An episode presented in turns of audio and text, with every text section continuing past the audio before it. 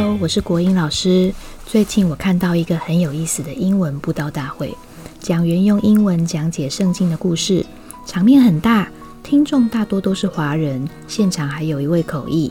我觉得很有意思的地方是他用亚当夏娃的故事套用在汉字的部件解读，去强调圣经所记载的普世价值是跨越文化的。我过去总以为中国文明受到比较多佛教的影响。而西方的文明是受到圣经的影响比较深，中西两方差异很大。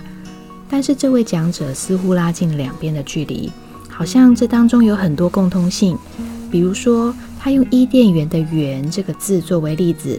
他说伊甸园的“园”整个字说明了上帝为他所创造那两个被他吹了一口气的人所准备的一块土地，那就是伊甸园。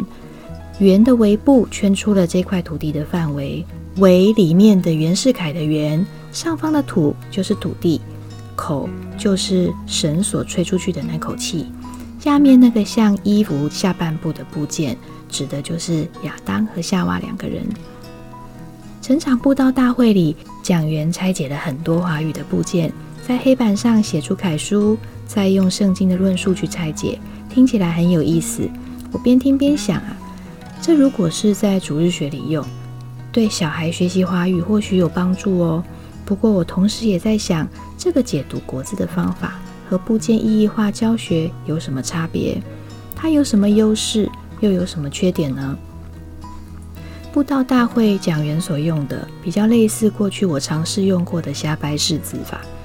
这并不是行不通的方法，只是它有限制，而且限制还蛮大的。你听听看哦。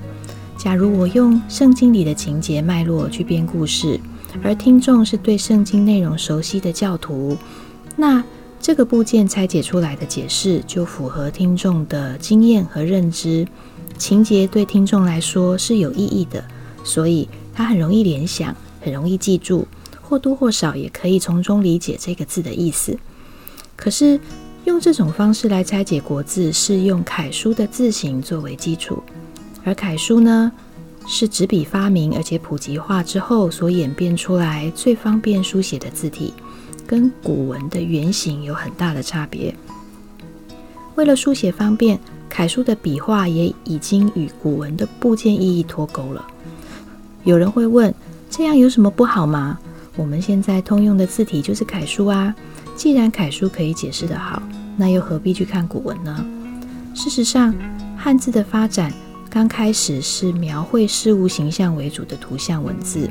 那个时候能用的文字并不是很多，所以古人就会开始借用同样声音的文字，或是原本就有的文字上面再加上一些符号来辅助说明，又或者运用现有的文字当做部件，组合出新的字来表达。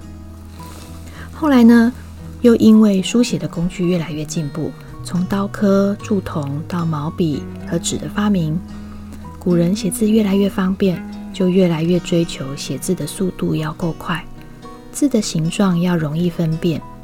意义也要够具代表性。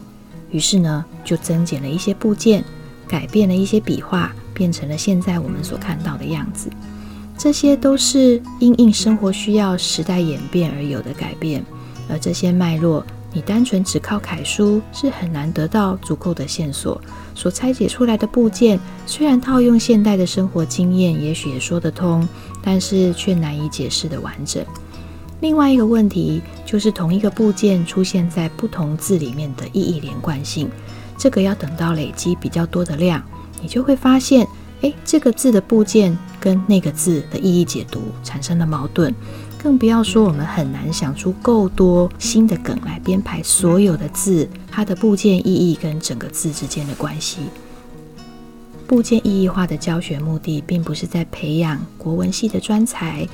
也不是在钻研训诂学的研究，而是从文字的演变脉络中去找到规则，让一个部件意义的解释可以适用在最多的国字上。我们去寻找这些脉络跟相关性。目的是在帮助学生学习识字。